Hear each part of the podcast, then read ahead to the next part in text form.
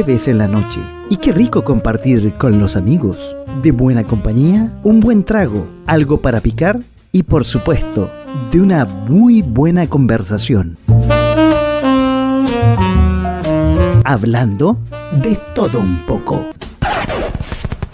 No, no, pues esa intro no funciona, no corre. Ya, vamos de nuevo. De a poco, sin mascarilla. De a poco, sin mascarilla, ¿cómo están? Y ahí sí, ahí estoy, estoy absolutamente en vivo y en directo. Para todos los que nos escuchan a través de .fm.cl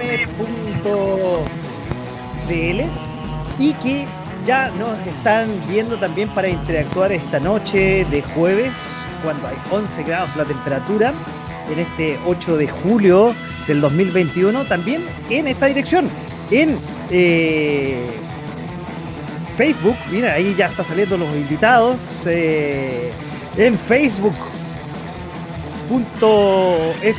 slash live, estamos en nuestra plataforma de Twitch como twitch.tv slash .fm.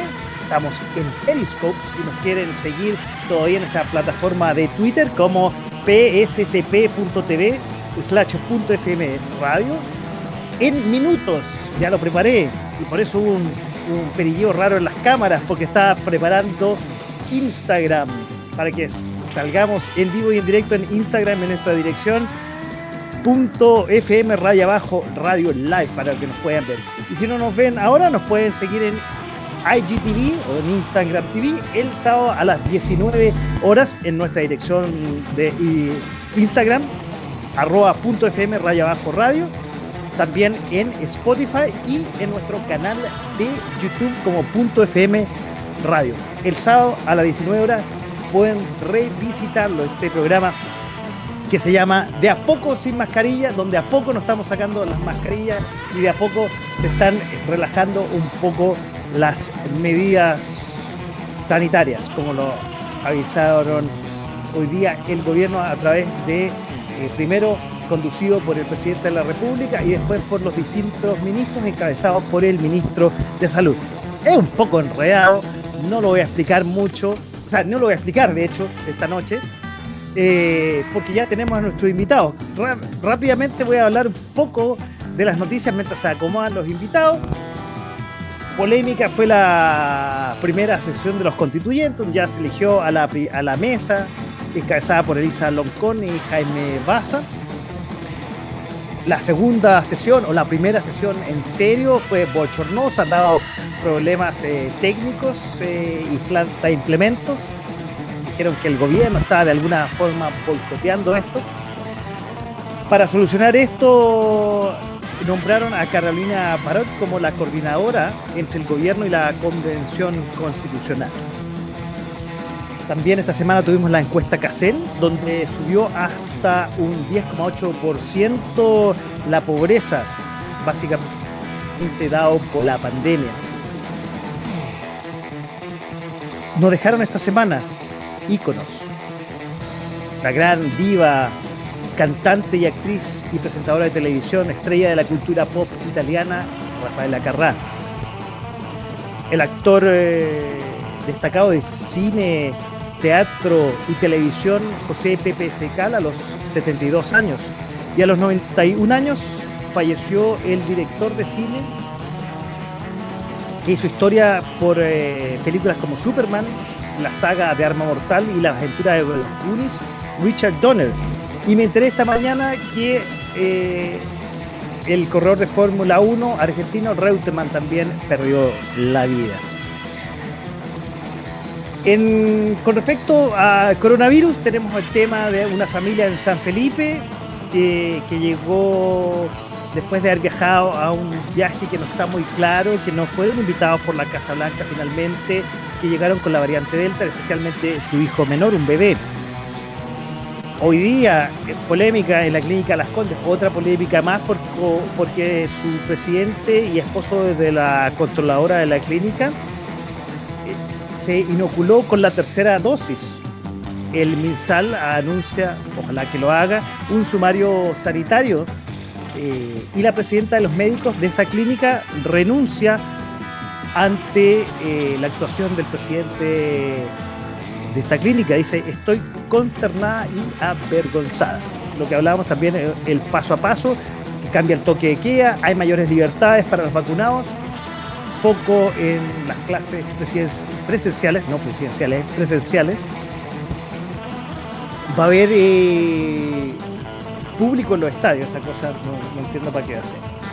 Oye, y rápidamente, temas internacionales, se demuele finalmente el edificio en Miami, aumentan los muertos, ya son como 28, siguen los desaparecidos, y el asesinato del presidente de Haití, Jovenel Moisés, 12 tiros y todavía no se sabe quién fue. Entraron a la casa como si estuvieran aquí en cualquier eh, casa de Santiago donde no hay seguridad, el hablamos del presidente, y lo asesinaron con 12, una docena de tiros, nada más que eso. Increíble. La primera dama estaba de gravedad y lo tuvieron que llevar a los Estados Unidos, a una clínica en Miami. Increíble lo que pasa en este mundo, pero por eso, para saber un poco de lo que pasa en el mundo y lo que pasa a futuro, tenemos que saber de historia. Y esta noche tenemos dos invitados. El primero, voy a dejar para el final al invitado que sabe más de historia, los dos saben mucho de historia. Pero el primero es ingeniero civil industrial de la Universidad de Santiago, ejecutivo del área de administración y finanzas de empresas multinacionales gran conocedor y gustador de la historia y anécdotas de nuestro país. Y lo más importante, y por eso quiero presentarlo primero, porque para mí es un gusto nuevamente tenerlo en este programa en .fm.cl a mi gran compañero. Para mí realmente eh, me llama la atención y, y admiro, es un hombre que pone la humildad delante de todo siendo realmente un hombre muy culto, como les decía, sabe mucho de historia, pero lo tengo nuevamente aquí, digo, pero no, lo tengo gracias de nuevo aquí a Eduardo Parra. Eduardo, ¿cómo estás? Muy buenas noches y bienvenido. Hola Paco, ¿cómo estás? Muy buenas noches y muchas gracias por la invitación a, este programa. Espero no haber quedado chico con la invitación, o sea, con la presentación, quiero decir. Eh, para mí, para mí, puedes tener un peganismo enorme, pero lo más importante es que eres un gran compañero de universidad. Y es un honor haber compartido aula con esta gran persona. Y, lo bonito hacer los reencuentros, porque yo creo que como muchos compañeros pasamos harto tiempo sin conexión. Y en el último tiempo, por muchas razones, nos hemos reencontrado en temas comunes, hemos conversado. Y, particularmente esto, ¿te acuerdas como principio de año empecé a, a picar, a mandarte algunos mensajes? de la oportunidad que teníamos a través del canal que, que, tú eh, lideras, de poder hacer difusión de una cosa re importante, que es la historia de Chile, a través de algo que yo conocí hace poco, que un gran amigo, bueno, no tampoco, hace como tres años ya nos conocemos, pero el descubrimiento de que había acá en, acá en Chile, en Santiago, un museo de la Guerra del Pacífico dedicado exclusivamente a ello, liderado por su fundador, que lleva toda la vida eh, tratando de, construir su historia, y, darnos la oportunidad de abrir esos espacios que hoy día están cerrando y que cuesta, cuesta encontrar dónde hacer la difusión de la historia correctamente, sin sesgos, simplemente por el cariño de rescatar los valores que, que forjaron este país. Oye, tú ya lo presentaste, yo ya tenía una presentación, pero yo no, no voy a agregar más. Si esa es la gracia de tener invitados como Eduardo. Uno no tiene que hacer la pega. Yo, de hecho, los voy a dejar a ustedes dos y me voy a ir porque con eh, estos dos presentadores, ya le hizo la presentación, eh, vamos a tener aquí como invitado nuevamente y ya con harto tiempo y con harto tiempo a conversar al director del Museo de Guerra del Pacífico, Domingo Toro Herrera, un museo que se encuentra en el centro de Santiago, ubicado en la calle Cienfuegos, donde uno tiene la oportunidad de poder visitarlo ahora en pandemia, eh, nuestro invitado nos va a explicar cómo hacerlo, pero disfrutar un poco de la historia de Chile, que lamentablemente en el último tiempo estamos perdiendo eso. Y qué rico saber un poco de eso. ¿Y quién era todo esto Domingo Toro Herrera? Eh, ¿Y por qué el, museo se nombra así? Dado que fue un político, ingeniero y militar eh, del ejército de Chile, veterano de la Guerra del Pacífico, que luego ejerció cargos políticos y realizó otros aportes del país, además de haber sido hermano de Emilia Toro Herrera, quien fue primera dama de Chile, al ser la esposa del presidente José Manuel, Miguel, José Manuel Balmaceda, quiero decir. Este museo fue inaugurado en 2001, es el único museo dedicado exclusivamente al tema de la Guerra del Pacífico en todo Chile y además tiene una cosa muy exquisita que lo vamos a ir contando de una cosa virtual. Quiero dar la bienvenida a Marcelo Villalba. Marcelo, muy buenas noches y bienvenido a De a poco sin mascarilla aquí en .fm.cl. Hola chicos, ¿cómo están? Gracias eh, a ambos por la presentación. Eh, la verdad me siento muy, muy, muy conmovido por eh, esta, la forma en que, en, que, Eduardo me ha presentado, que tú me presentaste, la verdad. y efectivamente coincido contigo, Eduardo, una persona muy humilde, eh, y, pero un hombre de carácter y un hombre que sabe harto y ha sido un buen compañero de programas también, eh, y que tiene mucho dinamismo, pero además tiene una grasa, es descendiente de veterano de la guerra, y de, un, veterano muy especial que tiene una vida que es para hacer una película. La verdad que cada vez que conversamos con Eduardo nos vamos sorprendiendo de todo lo que se va aprendiendo eh, cuando eh, se va explorando la, vida íntima, la vida personal, y eh, Eduardo ha dejado sorprendido a sus parientes y a mucha gente con el conocimiento que tiene y con la afabilidad que lo hace. Es muy afable, digamos. y bueno, nuevamente te agradezco la invitación a este programa eh, sin mascarillas, vamos a hablar sin mascarillas de la historia de Chile, de la verdadera historia de Chile. Vamos a matar algunos mitos y vamos a poner la historia en su lugar. Esa historia que realmente a nosotros nos enorgullece. Y también tenemos que comentar algunas cosas tristes, cosas que a nosotros nos eh, rompen el alma, que nos, eh, nos castigan, la verdad, eh, como la que pasó ayer con el mausoleo de General Taquedano.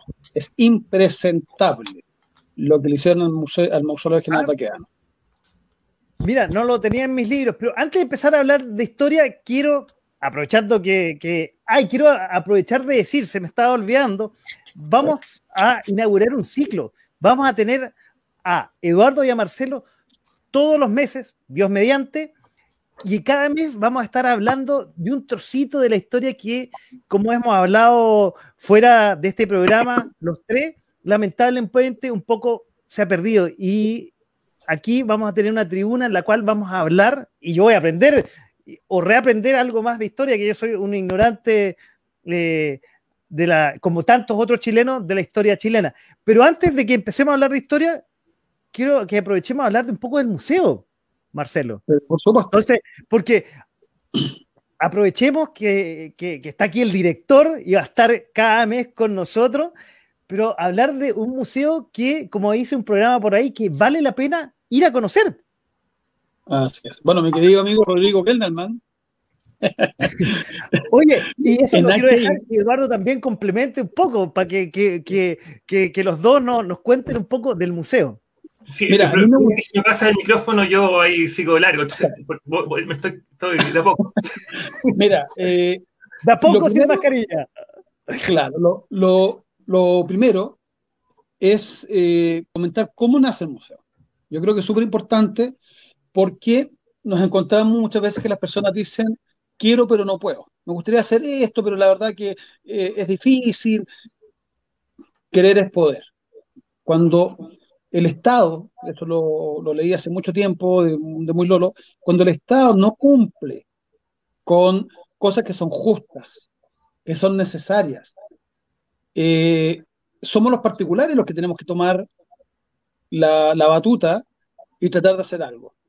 Y la verdad que eh, ha sido una verdadera cruzada, ha sido eh, un, una aventura por todas las cosas lindas que han pasado con el museo y también ha sido muy frustrante por eh, las negativas que tenemos con las autoridades de forma constante, eh, de, todos los colores, de, de, todos los gobiernos, lamentablemente, pero cuando uno los ve en actividades importantes que tienen que ver con el juramento de la bandera, 21 de mayo, rasgan vestiduras, ¿ah? el combate a la Concepción, eh, y, o con problemas con Bolivia, inclusive hay, hay, uno que tomó un bote, me acuerdo, y se fue a Antofagasta a hacer patria. No sé si ustedes se acordarán. ¿ah? Eh, la VIN, la VIN pescó un bote ah. y iba a defender a Chile eh, cuando la, nos mandó Perú la primera eh, y, eh, y otros además eh, dicen ser orgullosos, descendientes de veteranos, pero no hacen nada. No solamente no hacen nada, sino que impiden que otros hagamos cosas. El día de hoy llevamos ya 15 años pidiéndole al Consejo de Monumentos Nacionales el que nos entreguen una propiedad en concesión gratuita. Y nos encontramos que le acaban de pasar a los Jaivas una propiedad y más de 80 millones de pesos anuales, que le acaban de pasar otro edificio nuevo a la Fuerza Aérea, que tienen su museo que es gigantesco allá en Cerrillo, ¿verdad? En calle Almirante Barroso tienen un, a las Blancas, que es una especie de casino, y tienen por en fuego otro edificio que es eh, donde practica su conjunto cultural, que es también una casona, y frente al Teatro Municipal tienen el Palacio Supercasón. Yo no sé si realmente necesitan tantas propiedades. Nosotros carecemos de propiedades y tenemos que estar arrendando. Eh, partimos, partí esto muy lolo y motivado por algo eh, que me fue persiguiendo. Cuando tenía profesores de historia, empezamos a conversar, a, a discutir situaciones y me encontraba que muchas veces los profesores sabían menos que ya estoy hablando de educación básica y educación media. Y, eh, Oye, eso debe ser muy destacado, que un profesor sepa y lo hemos conversado fuera de este programa, hoy día puede pasar, pero históricamente que un profesor sepa menos que un alumno, y en general, en realidad, que un profesor sepa menos que un alumno en antaño, y sobre todo que eran muy preparados, los normalistas sobre todo, chuta, es eh, eh, eh, llamativo lo que me estás contando, o que no estás contando, perdón. y lamentablemente los normalistas fueron eliminados. Yo creo que fue un gran error porque el profesor normalista era un profesor que se dedicaba desde muy jovencito, desde muy jovencita, a prepararse para la docencia. Eso hoy día hace falta tremendamente en Chile. Fue un gran error quitar los colegios normalistas. Pero entrábamos al detalle y, la verdad que eh, ya entrábamos en discusión, los profesores me daban tareas y en esa época, acuérdense, no había, no había internet, así que era pura biblioteca. Yo, yo llegaba, le entregaba la información al profesor y la verdad que iban tomando mis tareas y, en base a mis tareas iban enseñando, cosa que a mí me hacía, digamos, sentir bastante bien. Eh, y, esto también en la universidad me pasó, lo mismo, eh, la historia del derecho y cosas por el estilo. Eh, pero también cuando estaba con grupos de amigos, familiares, mm, yo, estuve en la pastoral universitaria, en la pastoral juvenil, eh, en grupos de ajedrez, y conversaba con la gente y nadie tenía idea. Y me fue llamando la atención cómo es posible que un hecho tan importante, que marcó los destinos de Chile, que lo sigue marcando, que marca nuestra economía, la economía chilena se basa en lo que se conquistó en la Guerra del Pacífico.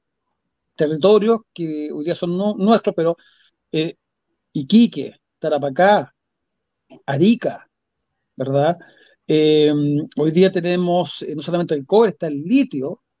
Se defendió también mucho territorio chileno y de perder la guerra, Chile desaparecía. Cuando conversaba con los profesores y hablábamos de combate y batalla, y me decían que el combate era en mar y la batalla era en tierra, yo les hacía la pregunta, ¿por qué razón se conmemora el 9 de julio el combate de la Concepción? Se fue en tierra. No sé si me entienden. O sea, ¿qué, mejor pregunta esa, chiquillo? ¿Cómo me dicen que el combate es en el mar, pero resulta que tenemos combate de la Concepción? El combate de Los Ángeles, el combate de Galama, todo eso en el desierto. Por lo tanto, eh, entrábamos ahí a conversar y, eh, y al final, bueno, eh, ya en forma ya seria, con decretos, encontrados que, que detallaban las acciones, qué se llamaba batalla, qué se llamaba combate, si merecían o no medalla, y todo eso se ha ido compartiendo en el museo a través de los años. A partir del año 2001 ya empecé a hacer las exposiciones oficiales que fue con la Armada, de la Estación la Metropolitana, y ya se va constituyendo nuestro museo. El 2014 nos transformamos en fundación, porque como persona eh, natural, tú en Chile no vales nada ante las autoridades. Esto lo digo con una seriedad súper grande. Lo digo no, hasta para las pymes, hasta para las pymes, o sea, para ser pyme unipersonal, hay que crear una, una, una, una, entidad jurídica unipersonal por último. Exacto, tú no vales nada acá. O sea, eso es algo increíble. Antiguamente, eh, eh, en las décadas pasadas, sistemas, eh, digamos, la persona valía por su palabra, valía por lo que era. Hoy día tú, si te dices una audiencia, si no eres institución, no te pesca nadie, no te toma en cuenta nadie. se hace reclamos también.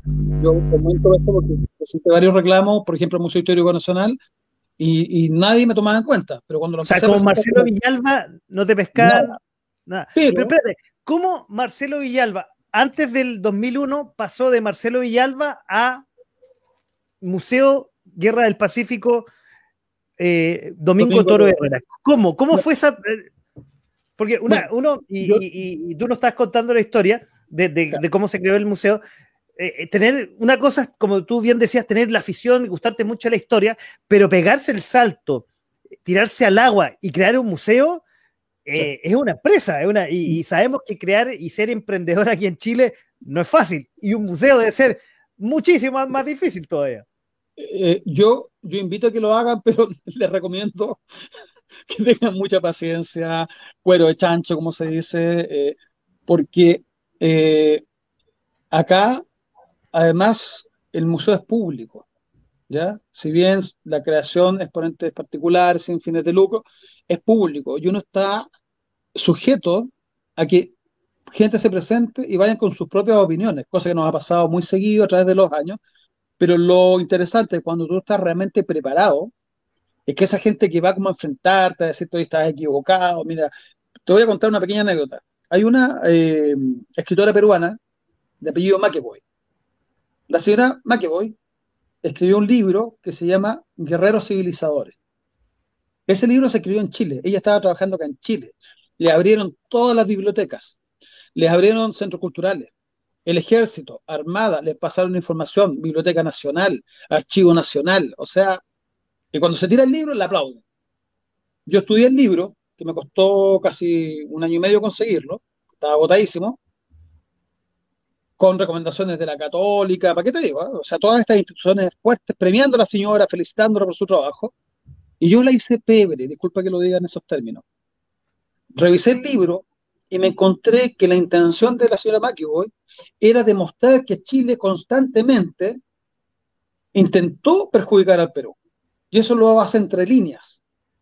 Y fui anotando, comentando, y después lo, lo, se lo comento a ella, le mando correo, le mando mensajes, y me empezaron a, llegar algunos chilenos que la defendían.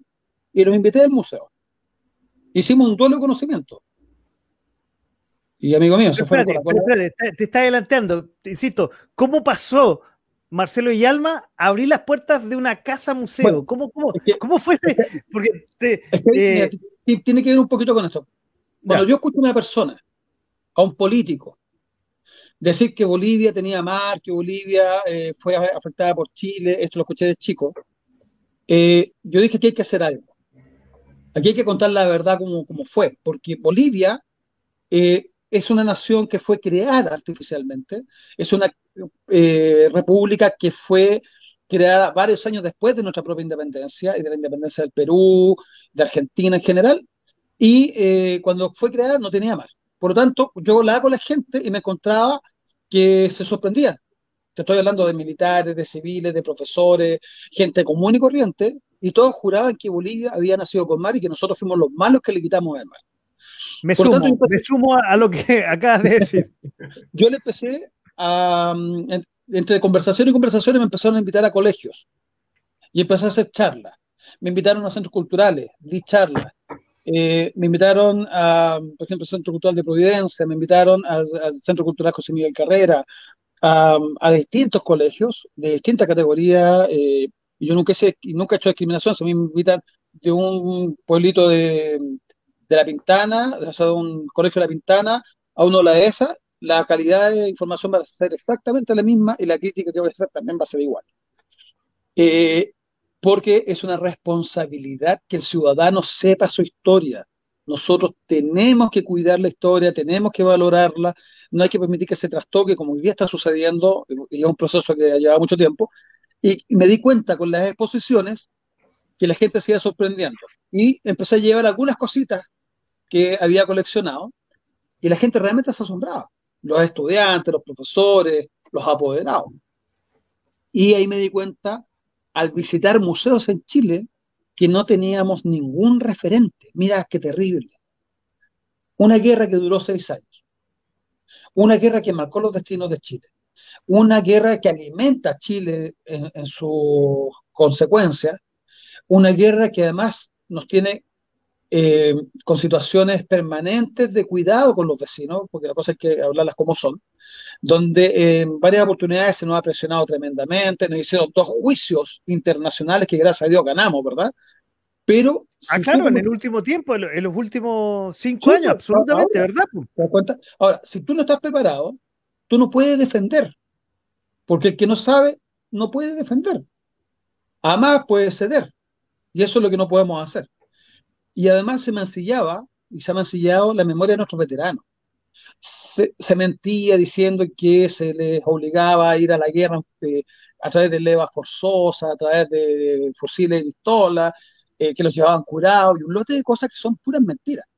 Y después con los amigos peruanos empezaban eh, esta típica cosa que nosotros habíamos destruido Lima, que habíamos saqueado Lima, que la quemamos, que esto y que lo otro.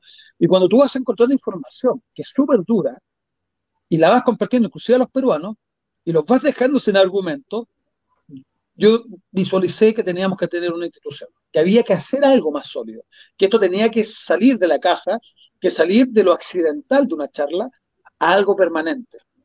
Eso es lo que me motivó hasta el 2001, como digo, que hice mi primera exposición en la estación metropolitana y de ahí no hemos parado. Los primeros años no teníamos sede se hicieron al día de hoy llevamos 266 exposiciones a nivel nacional y sin apoyo de los gobiernos, sin apoyo del Estado, a pura autogestión, llevando el museo desde la ciudad minera de El Salvador hasta Curanilagüe, Los Ángeles, Concepción. Imagínate, sin apoyo eh, y logrando, digamos, eh, eh, asociaciones con municipalidades, con centros culturales, eh, es como eh, el museo ha, permitido llevar la verdadera historia a distintos puntos de Chile. Y a partir del 2011, que tenemos el museo físico, y se instaló primeramente la estación naval metropolitana. Eh, ahora, montar un museo no es fácil.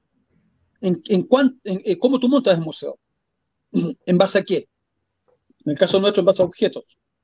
Y yo te contaba, como anécdota, que yo partí desde los 12 años yéndome al Persa Bio, a Feria de las Pulgas, a la feria local, a la famosa Galería de los Pájaros que está en Bucarest con Providencia. Eh, y en vez de comprarme revistas, juguetes y cosas, yo me compraba revistas que hablaban de historia, me compraba algunas revistas CISAC, eh, que traían documentos sobre la historia de Chile, eh, bayoneta, mi, primera bayoneta la compré a los 14 años, eh, y así nos paré hasta eh, formar una colección bastante respetable, pero que además esa misma colección, al verla la gente, se motiva y eh, nos hacen donaciones, fíjate. Y esas donaciones, por ejemplo, en lo que va estos últimos dos meses, nos han donado cuatro armas de fuego, cuatro fusiles históricos que no teníamos en la colección, que vienen a potenciar mucho más lo que tenemos el día de hoy. O sea, hemos logrado de alguna manera sensibilizar.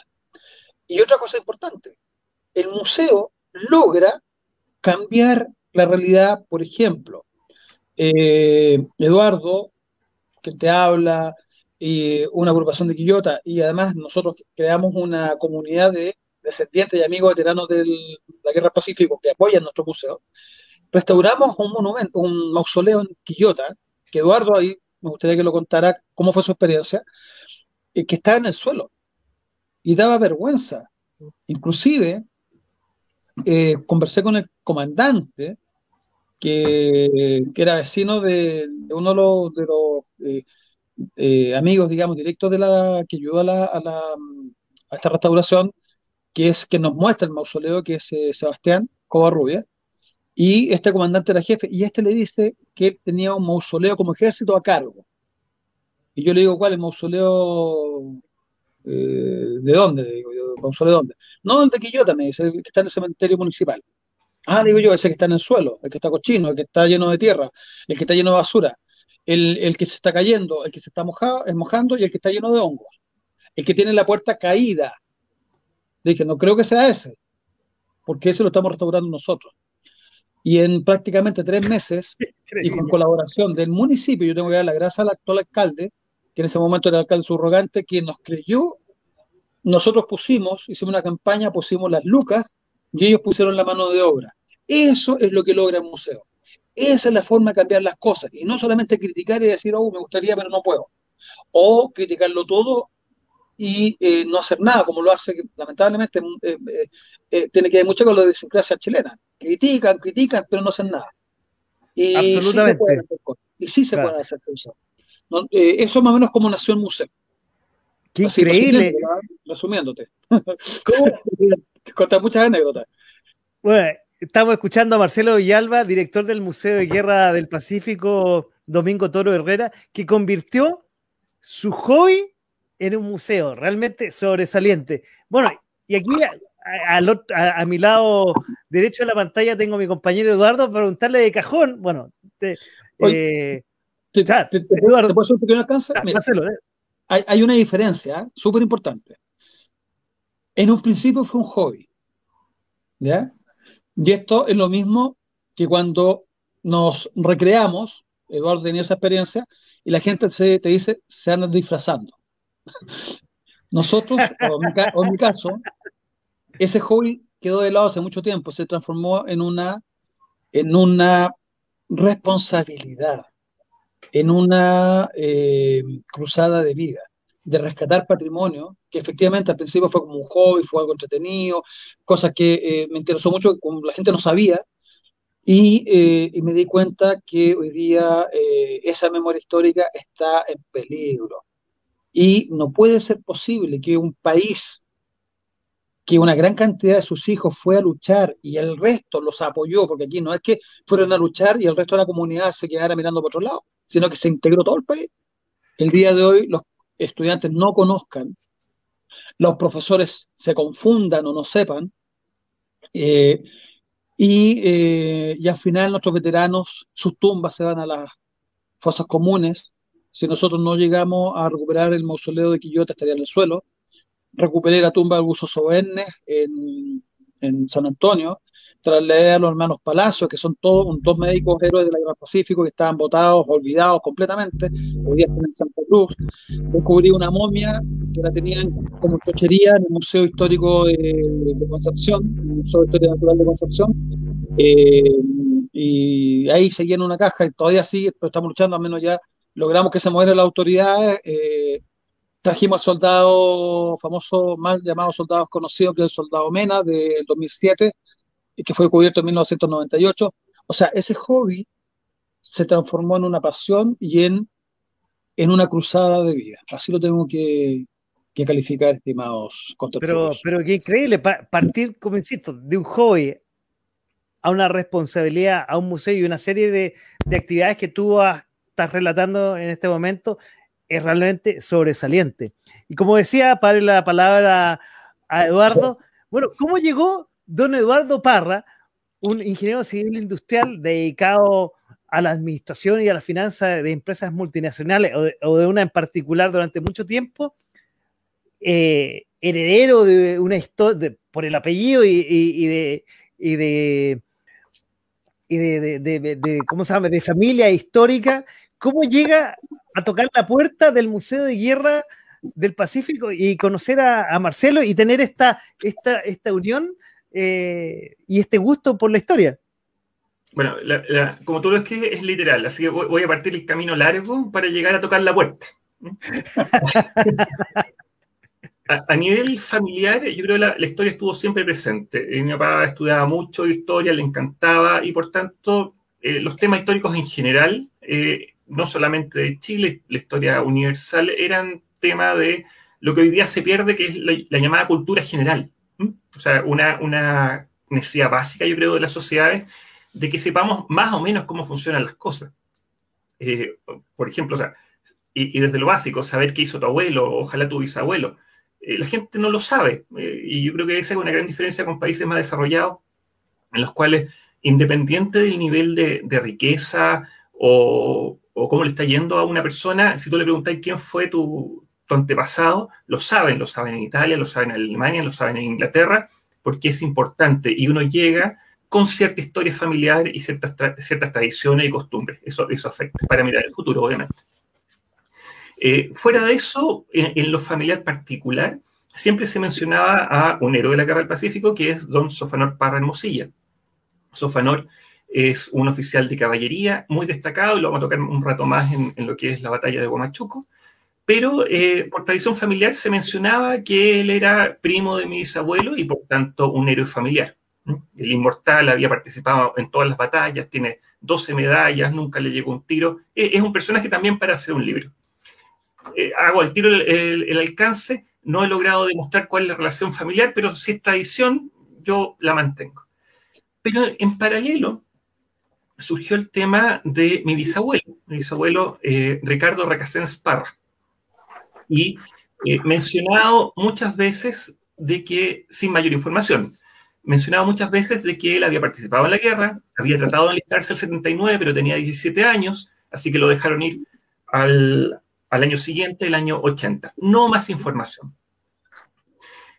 Y pasa el tiempo y, como que estas cosas invitan a investigar, yo también investigando el apellido, las raíces, todo llevándome a la, zona de Litata, al, al pueblo de Quirigo en particular, y de pronto eh, me pongo a buscar en un diario, eh, diario, porque fue hace tiempo, eh, o, vi un aviso, creo que fue, Museo de la Guerra del Pacífico, y estaba justamente con, dirección en, el, en la Quinta Normal. Y voy a ir para allá y no había nada. Entonces, busqué de nuevo otro día, estaba los meses después, y veo que estaba en la calle sin fuegos. me acerco caminando, toco el timbre, todo callado, una casa antigua, no me abren, toco de nuevo. ¿Quién es? O sea, medio incrédulo que existiese algo como un museo ahí, digamos. O sea, en el fondo iba a ser con una expectativa, voy a decir, baja. O sea, fantástico que hubiera un museo, pero no tenía idea ni, ni qué tan entretenido fuera, ni cuánta colección tenía, ni si tenía quien lo mostrara. Nada. En el fondo decía, Museo de la Guerra del Pacífico, algo interesante. Y ya, pues toco el timbre, logro entrar, eh, una, señorita me abre, eh, me invita a pasear, así que empezamos a ver los salones. Eh, yo le hago los mismos comentarios que estoy haciendo ahora, de fondo, porque es el interés familiar, los, ascendentes y la cacha de la espalda para la mesa. y parece que dije algo incorrectamente o no ajustado a la historia, y sale un caballero cano. Seguramente eh, eh, algo malo dije y sale. Con algo de historia en sus hombros, digamos. Claro, yo dije, este, este viene directo al norte. Y, me corrigen una, precisamente algo que yo he dicho acerca del Moro Arica. Y, resulta que me empieza a conversar. Y es lo entretenido de, Marcelo, que, la verdad sabe un kilo, pero aquí, y aquí un poco también hace una distinción. Eh, los museos no son colecciones los, museos, la gracia que tienen es la generosidad de comunicar y la generosidad de agregar valor, más allá de mostrar objetos, como lo vemos en muchos museos, que en el fondo ahí están las piezas, mírelo usted o lea. Acá no, en el fondo el museo te, o sea, y está Marcelo ya siempre te, explica con todo su tiempo. Para cerrar la historia me pasó un poquito al tocar la puerta, pero le enganchamos muy buenos, muy buenos amigos, le comento a mi padre, Mi padre ya estaba más o menos viejito, no, no duraba mucho parado. Eh, y hacemos por fin un encuentro, coordinando con un sábado con Marcelo. Le dije, oye, voy con mi, papá, fui también con su señora y, mi hermana. Y, y fuimos, y mi papá por primera vez lo vi callado escuchando a alguien contando historia, porque mi papá era el que, el que explicaba, él, era el que, el que relataba. Y resulta, y, la, gracia, bueno, ahora no está mi papá, tampoco está Talcita, su señora, pero también logré sacar unas fotos muy interesantes, mi padre sentado escuchando a Marcelo. Entonces, más allá de eso, y para cerrar un poco, un poco la idea, eh, el valor de la historia, más allá que uno tenga un arraigo familiar o, por cualquier tradición que, que, a uno le interese, la verdad es un tremendo valor y algo que he aprendido especialmente en el último tiempo, como un soporte hacia el futuro. La historia se repite. La historia es absolutamente cíclica. Claro, la tecnología va avanzando. No había, había luz, pero, pero había electricidad, no había luz, pero, pero en el fondo, hoy día, pescar a un, vamos al héroe, vamos a un Arturo Prat, y lo traes hoy día a, a hablar de política, oye, en dos minutos él se pondría al día como abogado sabría las leyes y sabría cómo discutir un tema de contingencia. No, no caería extrañado porque, la verdad, todo se repite. Los conflictos políticos, territoriales, estaban en ese tiempo, habían leyes, había orden.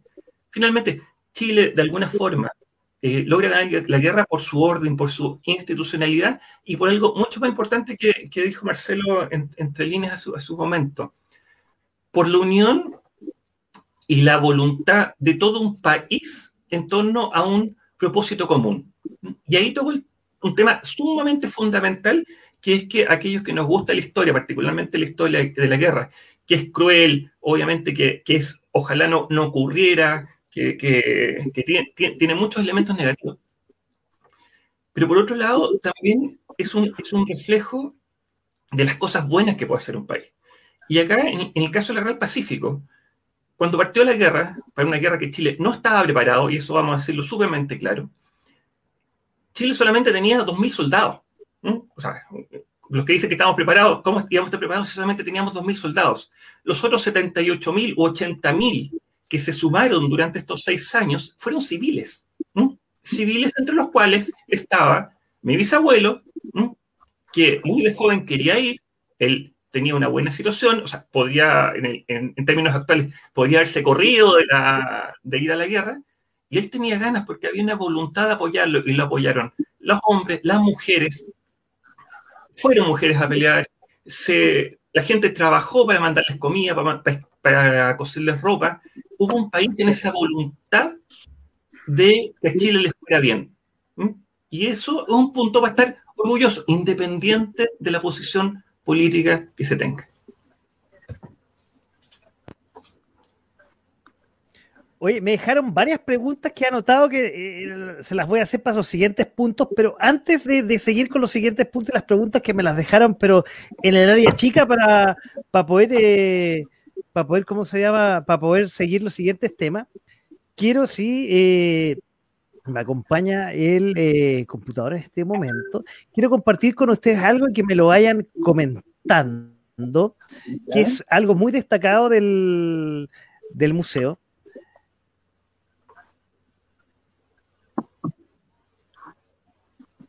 ¿Se quedó mudo, parece? Sí, yo lo veo mudo también. ¡Rellenemos! oye, eh, yo, creo que esa, esa visión familiar sumamente importante. Entonces, preocuparse, redescubrir quiénes estuvieron detrás de nosotros, quiénes nos están legando y qué responsabilidad tenemos nosotros para legar a los que vienen. esa visión de futuro es algo que generalmente no se mira en los museos. Se piensan que es el objeto, que es el tema estático, y eh, ahí yo creo que le, le está clavo con la diferencia de nuestro museo con todos los otros museos que hay en este país. Y que de hecho estamos haciendo escuelas porque, nada. Mientras Paco, yo asumo que nos están escuchando, así que con el mayor de los permisos voy a seguir hablando. ¿Mm? Un tema también importante del museo es la tecnología. Yo creo que ha sido pionero en varias iniciativas que hoy día están absolutamente vigentes. Eh, es el primer museo que virtual, un museo al cual tú accedías virtualmente a ver colecciones, a ver información. Ustedes fueron absolutamente pioneros. Y lo voy decir muy brevemente porque es para, alargarse mucho. La iniciativa del año pasado para hacer la primera parada militar virtual, cuando por temas de la, pandemia no se podía hacer. Ah, mira, justo. Aunque no estábamos, aunque no estábamos preparados. Museo Guerra del Pacífico, Domingo de Toro Herrera, presenta. Eh, que quería dar eh, para que siguiéramos conversando. Hubo un problema técnico, pero veo que tengo unos invitados que hicieron que esto pasara desapercibido. Yo me desconecté de internet por problemas técnicos, pero me dio Eduardo el pie justo de lo que quería. Hice, hice la introducción para rellenar, que es algo tenemos destacable de, del museo que este, y quiero que un poco me vayan comentando eh, de este desfile virtual de la Guerra del Pacífico, que realmente yo ya es segunda vez que lo veo, y eh, realmente parece eh, esos eh, desfiles que uno ve para el 19 de septiembre, la impostación de la voz del locutor, realmente es una cosa fuera de serie. Entonces, la gráfica, lo voy a quitar un poco también el, banner ahí para que se vea en eh, pantalla completa, el banner también. y las imágenes del museo, no, está muy bien hecho y felicitaciones Marcelo y a, quien corresponda ahí con los uniformes. Quiero que un poco mientras vemos el video nos vayan comentando sobre este sobre este esta gran obra que, se hizo ahí en el 2020 por lo que veo y la hizo la producción que la hizo el museo. Mira, Eduardo le dio un tema también importante porque paralelo a la idea de crear el museo físico, eh, tomamos una idea que era cómo hacer llegar el museo a distintas partes. ¿Ya? Y eh, se nos ocurrió con Cristian Salazar, bueno, la idea se me ocurrió a mí, pero se lo comento a Cristian Salazar, que es un, antiguo y gran amigo y colaborador del museo, y le digo, oye, tengo esta idea, me gustaría tener un museo virtual, pero ¿cómo lo hago? Y él eh, era mm, diseñador gráfico.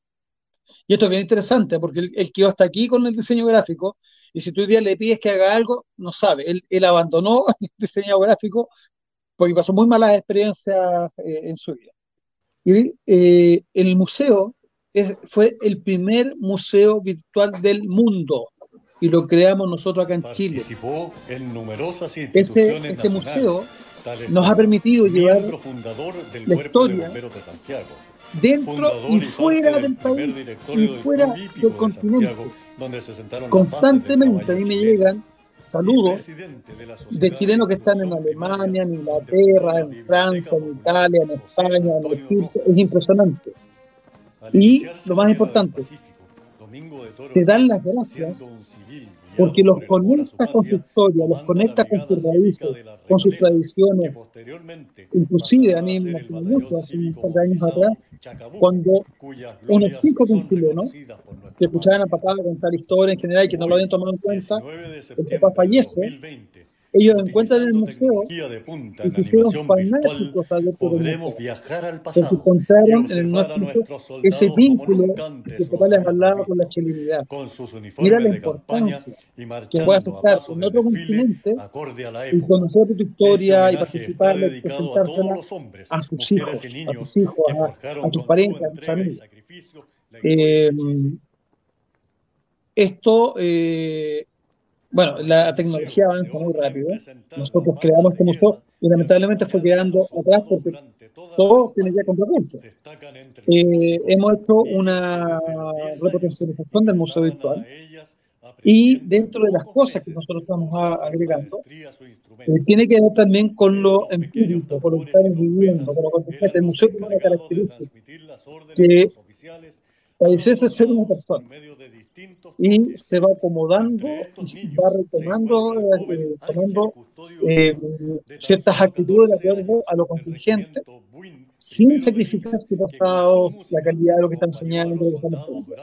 Y dentro del objeto antiguo, de, del codo, de de una carpintura, nosotros aplicamos esta tecnología. ¿Y qué ocurre? Eh, vemos que para la pandemia y para, bueno, antes para esta, situación social que vivió Chile tan dramática, eh, el ejército decide no hacer desfile. Primera vez desde 1925 aproximadamente que no tendríamos una parada oficial. Eh, cosa que nos llamó mucho la atención. Le consultamos al ejército, le consultamos al gobierno y nos dicen que no, que no tienen nada programado.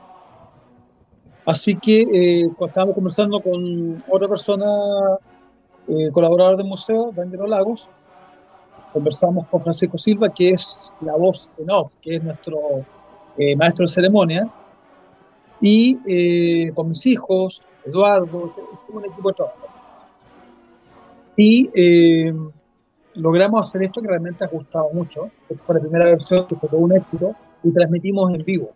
¿ya? O sea, se inaugura y en el momento que se está inaugurando se está transmitiendo y tuvimos miles de personas conectadas. y decidimos hacer una segunda versión que superó la primera que realmente fue mejor que la primera, en, en cuanto a que tuvimos más gente, más adeptos, más gente compartiendo, eh, y aquí viene una reacción que nosotros nos dio, nos causó risa, pero no, lo, tomamos como una, una humorada. En, en, el primer desfile, como el ejército no hizo nada, a los dos días aparecen haciendo ellos una parada virtual. no te puedo creer. Pero esto es lo simpático. Un militar en Santiago, en el Parque O'Higgins, pelado, totalmente desocupado, y él desfilando. Otro en Arica y otro en Punta Arenas, como conectándose. La verdad que esta es una crítica que yo hago con toda responsabilidad, lo encontré muy pobre. Encontré una, una reacción a lo que nosotros hicimos, como para decir que eh, ya hicimos algo. ¿ya? Pero fue triste, porque estas cosas nosotros somos muy generosos y tratamos de compartirla, tratamos de motivar a la autoridad y no tomarnos en cuenta.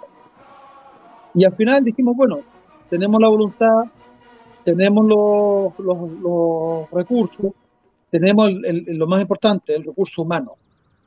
Acá eh, mis hijos ayudaron a coordinar, a, editar los videos, subirlo en línea, que pesado, pero toda una noche eh, cargándose la primera versión. Y aparte de eso, Francisco Silva tenía que ir coordinando el, guion con las imágenes. Eh, y, como tú puedes ver, o sea, realmente fue eh, un tremendo éxito. Es el primer museo virtual animado del mundo. Oye, si uno lo ve esto y, y, no hay que ser muy especialista en todo lo que es generación de caracteres y edición, y se nota que son horas de trabajo, eh, eh, recurso humano bastante, HH quiero decir, horas hombre, dedicada a algo que uno lo está viendo y realmente es, sensacional, espectacular, es para sacarle el sombrero. Qué lamentable lo que tú estás diciendo, que, que el gobierno, el, el, ejército, me llama la atención que el ejército de Chile no tome esto al revés, como, como un ejemplo y, haga una imitación burda que tú me estás contando de, un video con militares, digamos, solitarios en distintas partes del país. Te invito a verlo. Te invito a verlo para que tú veas. A mí me dio pena, y, lo digo con, mucha franqueza. Esperaba más del ejército. Y por último, mira, eh, otra forma que nosotros tenemos para eh, enseñar la historia, eh, empezamos a hacer unas cápsulas históricas. Yo te mandaba un par, ¿verdad? y ese modelo fue copiado. Inclusive fue copiado hasta con los colores. Y yo tuve que hacer un alegato formal al, ejército para que por lo menos diseñaran algo un poquito distinto. Pero el concepto era exactamente el mismo, la cápsula histórica, el dato freak, el dato cortito, con la fotografía, ¿verdad? Y hasta los colores institucionales nuestros. O sea, eh, ¿qué pasa? Después inventamos, te lo puedo decir el Eduardo, inventamos el objeto destacado del museo métete en las redes sociales, métete en Instagram, en el Museo Naval, en el Museo Militar, en el Museo Musa, y está el objeto destacado, o, ahora el gobierno sale, el, Ministerio de la Cultura, el objeto querido del museo. Por lo menos fueron más inteligentes. Pero eso nosotros impusimos todo este tipo de cosas. Por un lado, qué bueno que, que ustedes hayan creado esa iniciativa, pero me, me dando vuelta cuando hablábamos del museo hace un rato atrás. Qué pena que instituciones como el ejército no de alguna forma, no sé si patrocinen o auspicien iniciativas tan bellas como este Museo de la Guerra del Pacífico y hagan algún aporte con, no sé, no, no se me ocurría con qué, pero algún aporte mínimo y, y al revés. De hecho, tomen esto y lo copien. O sea, qué lamentable lo que, que, estás diciendo, Marcelo.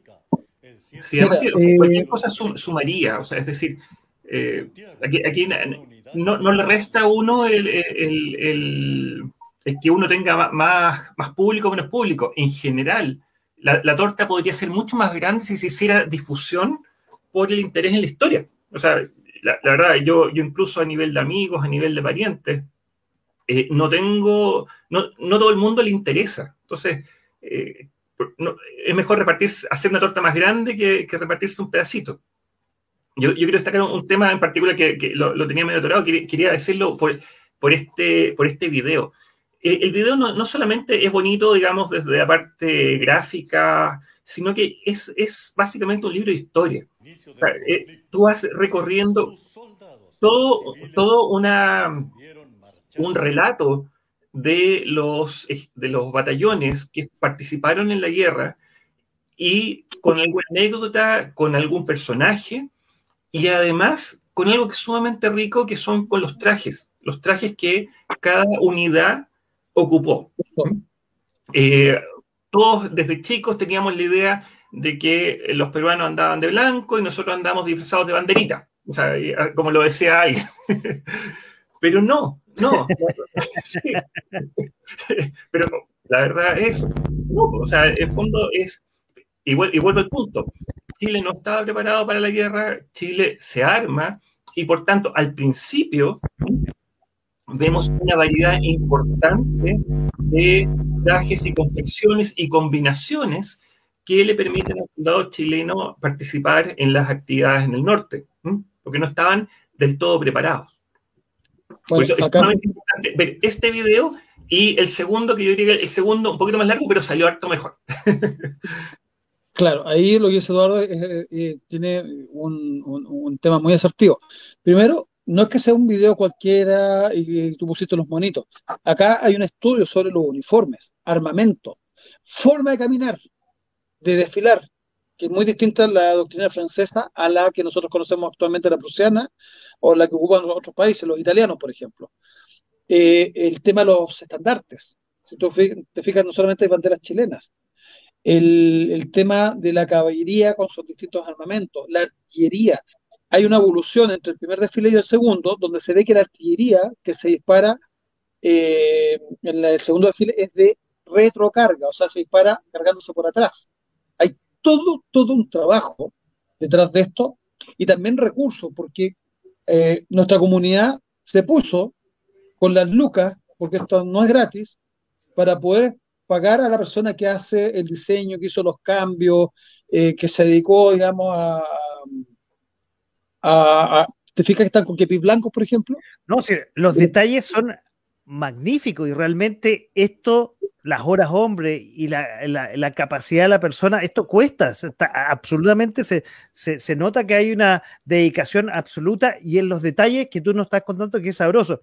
A todos les quiero comentar a los que nos están escuchando esta noche.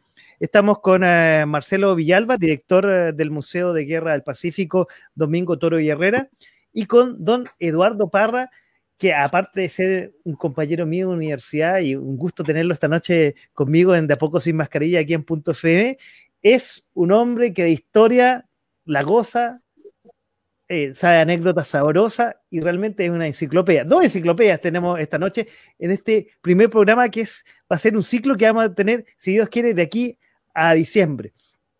Bueno, y no olvides que además es descendiente veterano de la guerra. Ah, bueno, y, una vez le he preguntado, pero lo voy a preguntar eh, eh, para que sea cortito, ¿qué tiene que ver con los parras? Una vez le, le pregunté y al final no me quedó claro y parece que no sé si hay algo con los músicos. No, mira, de, buena fuente te podría decir que es muy probable que toda la familia Parra eh, tengamos una raíz común. Es muy probable, tú a quien le preguntes o digamos de dónde eran sus abuelos, vienen de, la misma zona, de Quirihue, de, de Chillán, de San Carlos, eh, Coquicura, un poquito más hacia, la costa, y, y, es muy probable que, que, tengamos una raíz, una raíz común. Pero de la misma forma que, que en el fondo las generaciones van cambiando, en 100 años hay 5 generaciones y no, no tengo idea, honestamente, si, si hay una raíz común. En, en, términos de habilidades, definitivamente no tengo ningún gen musical ¿eh? que aportar. ¿eh? Sin embargo, mis hijos sí, así que tal, puede ser, pero yo no, no tengo Bueno, pero hay un detalle. hay un detalle. Eh, Sofano Parra era muy alto y Eduardo Parra es muy alto. Así que de genética la tiene. por ahí. Los, hijos de Eduardo son muy altos también. Oye, no hay gusto por la música, pero hay gusto por la historia. Oye, y, y como yo le dije, yo no sé mucho de historia, pero algo tuve que preparar para poder conversar con estos dos invitados que son doctos de la historia de Chile. Y eh, voy a pasar al siguiente tema y voy a dejar algo que anoté, pero lo voy a dejar para el final. A ver, yo lo que eh, descubrí por ahí que, bueno, estamos a 8 de julio, se acerca una calle súper famosa que queda por aquí, por el centro de Santiago, donde venden repuestos. También hay cafetobles, hay una por ahí se conoce, quizás la gente lo conoce más bien, pero yo descubrí que entre el 9 y el 10 de julio de 1882, en la localidad de Concepción, en el departamento de Junín, en los Andes centrales peruanos, un grupo de 77 soldados chilenos se habían tomado el pueblo de Concepción y fueron atacados por un gran número de soldados peruanos y la guerrilla del sector. Todos soldados chilenos murieron sin arriar la bandera, lamentablemente, lo que les trajo un reconocimiento tanto al ejército chileno como al peruano. Eso fue conocido como, y corríjanme, como el combate de la Concepción. Sí, yo le cambiaría lamentablemente como gloriosamente. Ah, bueno, tengo dos autoridades de la historia. Yo que era para darle introducción al siguiente tema. ¿Quién quiere empezar a hablar de la combate? Uy, del combate o la batalla. Combate. Eh, de la Concepción. ¿Quién quiere de estos días tenemos tres acciones. Tenemos el segundo combate de. Claro, perdón, segundo combate de Iquique. Tenemos el combate de la Concepción, no hay 10 de julio. Y tenemos la batalla de Guamachuco. O sea, eh, que cae justamente el 10 de julio, o sea, al año exacto, 10 de julio de 1883, al año exacto de haber ocurrido la, eh, el combate de la Concepción. ¿ya? Eh, y, la verdad que son fechas que para nosotros nos marcan mucho. Primero, eh, esto da origen al juramento de la bandera del año 1914, donde todos los nuevos integrantes del ejército juran la bandera y hace a nivel de las Fuerzas Armadas hasta el día de hoy, donde además... perdón que te interrumpa, Marcelo, el Día Nacional de la Bandera es el 9 de julio. También estuve investigando por ahí.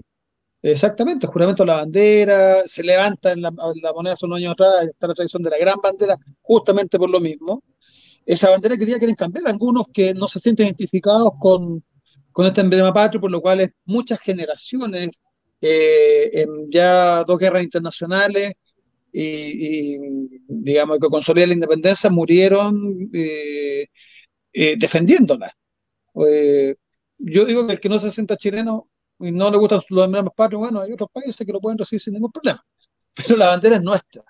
Eh, bueno, de hecho, lamentablemente en el último tiempo, con esto de las reivindicaciones, la bandera, no sé si lo han visto, la, nuestra bandera patria, que es blanca, azul y rojo, con, eh, con la estrella solitaria, se ha transformado en una cosa negativa con un símbolo negro, a veces puesta al revés. Es una cosa bastante extraña lo que ha pasado. ¿ah? hay una campaña de, deconstrucción para que tú te sientas mal. Al general Taquiano, acuérdate que hace poco lo, lo acusaban de que fue la de Pascua en 1904 con militares a someter a los pobres indígenas pascuenses. Y, cuál es, creo que yo respondí inmediatamente, y fíjate que se desapareció en las redes sociales, que si creían que general Taquiano era zombie. Y fue, no sé, pues, eh, la guerra mundial Z, eh, ahí la Pascua porque murió en 1897. O sea, malamente pudo haber estado en 1904 atacando a los pascuenses. O sea, dos, dos de frente. Después, esos mismos que hoy día están levantando una bandera muy rara, eh, que dicen que los representan, se les olvida que la bandera verdadera mapuche es una bandera azul con una estrella, y esa bandera la creó Lautaro. Esa es la bandera que une a la nación indígena mapuche, no este, esta cosa que inventaron la década de los 90, eh, cuyo inventor además es multimillonario. Eh, esa bandera eh, que hoy día pasea por todos lados no identifica a todos los mapuches. Yo estuve en el sur, a mí no me cuenta el cuento nadie. Yo estuve ahí, conversé con la gente y es, una, es un gran porcentaje que no se siente identificado con lo que está saliendo en cámara, que son pocos, pero como tienen cámara, de, alguna manera están influyendo. Pero la bandera fue defendida en la Concepción. La bandera fue defendida por 76 chacabucos, o chacabucanos como le llaman hoy día, y un soldado del regimiento Lautaro. Cuatro oficiales, sargentos, cabos y tropas, y mujeres, al menos cuatro mujeres y cuatro niñitos, ya inclusive algunos de ellos recién nacidos. Las mujeres, hoy día escuchaba un programa en el Museo Militar, lamentablemente hablan que eran cantineras, totalmente equivocado, ya a partir del año 1881, hoy vamos a hablar de las mujeres, la cantinera ya no está en el ejército, ya que era una mujer soldado que se le contrata como enfermera, soldado y bandera. Ya es un tema que estamos ahora aplicando con documentación muy sólida, pero no eran las que hacían el aseo, no eran las que eh, reparaban la ropa, no eran las que daban favores sexuales, como algunos historiadores chilenos están diciendo, que eran más o menos a todo servicio, sino que ellas tenían unas funciones muy específicas. Y esas funciones nos las entrega el comandante de segunda línea, eh, eh, Ramírez con una carta que le manda el comandante en jefe de la época, a Erasmo Escala, donde le dice que contrató a unas mujeres en calidad de cantineras. Y que si bien las cantineras no están en el servicio sanitario, en el servicio médico, eh, y no las aceptan, sí las necesitan en forma interna en su regimiento. Y ahí parte un tema muy interesante eh, para darle el justo merecimiento que tienen las cantineras, que es que en el fondo una mujer soldado. Pero en la Concepción ya no están. Son compañeros. ¿Cómo? No, no, eh, termina, perdón, la idea es que, que, me.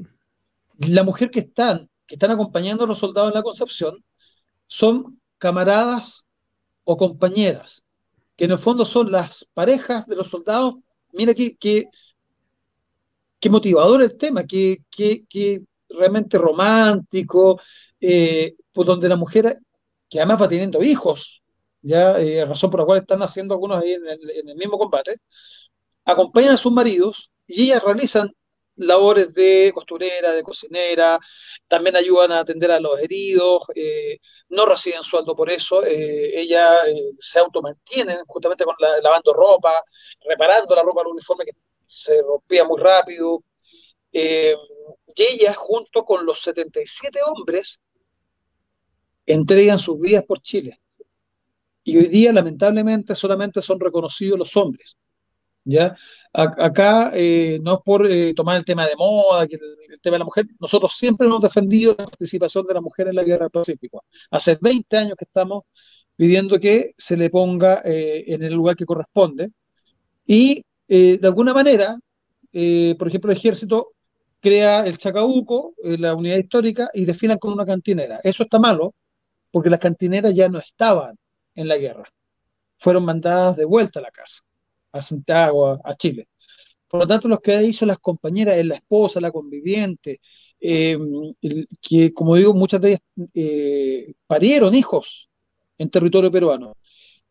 Tenemos 76 hombres del Chacabuco, uno del Lautaro que se llama Pedro González, y la mayoría están enfermos, se están reponiendo. Era, era una especie de pueblo que se ocupó como enfermería. De hecho, el soldado Pedro González estaba afectado de estas dolencias que ocurrían en, la sierra peruana, donde nuestros soldados eran atacados, por ejemplo, por malaria, por eh, disentería, por cólera, por viruela, inclusive un bichito que se llama pique. ¿Los has escuchado alguna vez? No, para, para nada. Ya. El pique. oye, algo que quería que, que, tú lo tocaste, perdón que te interrumpa, Marcelo, brevemente eh, que tú mientras comentabas esto de las cantinelas y, después cómo eh, integraron parte del ejército, qué lamentable que estos movimientos, tú un poco lo deslizaste por ahí, que los movimientos feministas que hay actualmente, que, hablan del feminismo y el girl power y todas esas cosas, no las consideran. No las consideren. De hecho, a ver, no consideran actualmente a las mujeres que están en el ejército, a las mujeres que están en las Fuerzas Armadas, menos a las carabineras. De hecho, ¿cuántos hemos visto actualmente a, miembros de carabineros del ejército que han sido golpeados? Atacados. Y, atacados. Y todos estos movimientos feministas no, ni se pronuncian. Entonces, qué lamentable que esto que tú estás contando, que yo no tenía idea y que yo creo que gran porcentaje de los chilenos que eh, no lo saben y los que nos están escuchando probablemente tampoco, y los que están viendo, no, no se valore, qué increíble, o sea, no, no. Mira, y también el mismo ejército, vuelvo a insistir, o el gobierno, las cantineras está probado que estuvieron ahí, perdón, las mujeres, ¿ya? Está probado, y no solamente está probado en fuentes chilenas, hay testigos que dejaron sus testimonios que estaban en el pueblo peruano de la Concepción, hay un italiano, hay un inglés, hay un francés, un español, sino que también está la documentación peruana de los jefes peruanos que nos atacaron, que dicen, dan fe, de las mujeres que se escuchaba, cómo gritaban dándole ánimo a sus compañeros para que murieran matando peruanos. Así, está escrito por ellos. Y ellos se sienten, eh, ¿cómo te puedo decir? Le sienten eh, le rinden homenaje ellos a nuestras heroínas, a nuestras cantineras, las cuales fueron masacradas, junto con varios de los niñitos. Ya se, encuentran al menos eh, dos infantes eh, atravesados por balas, por lanza, eh, es, realmente horroroso. todos los hombres fueron masacrados y fueron mancillados sus cuerpos, inclusive se les cortaron miembros con los cuales hacían rituales religiosos. Eso está probadísimo. Em, ¿Y cómo parte lo de la Concepción? Primero, son unidades pequeñas, unidades militares pequeñas que están muy apartadas unas de otras. Ya habían sido atacadas ya varias de estas unidades. Una de, estas, por ejemplo, eh, lo conmemoramos en junio, que fue en eh, Sangrar.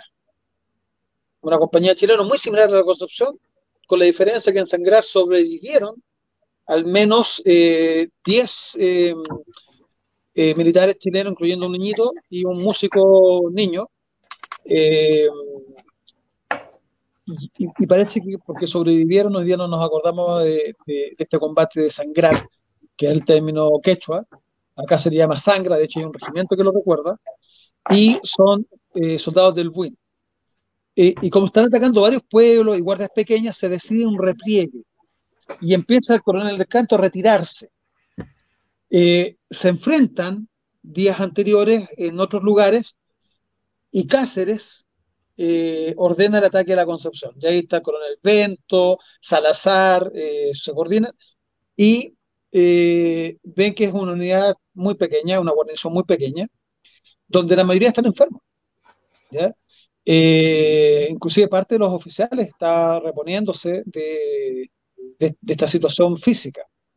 Eh, el cura del pueblo, los curas estaban muy pro eh, ayuda a los peruanos, inclusive curas extranjeros, eh, asusaban a los indígenas contra los chilenos, eh, hace un show, le avisan que va a ser atacado el pueblo y aprovecha una procesión y saca a todos los vecinos de la Concepción. De Concepción, perdón, porque el enlace la pusimos nosotros, lo pone el ejército el año 1915, si no me equivoco, eh, para diferenciarlo de Concepción, Chile. ¿ya? Así que en el fondo nosotros tenemos que hablar del pueblo de Concepción. Ah, mira eh, tú. Pueblo peruano. ¿ya? Eh, la guarnición tiene poca munición, es una guarnición pequeña, y son atacados por 1.800 peruanos de los cuales 400 eran de línea, que quiere decir que son soldados formales, que son soldados con fusiles. Y el resto son indígenas. ¿ya?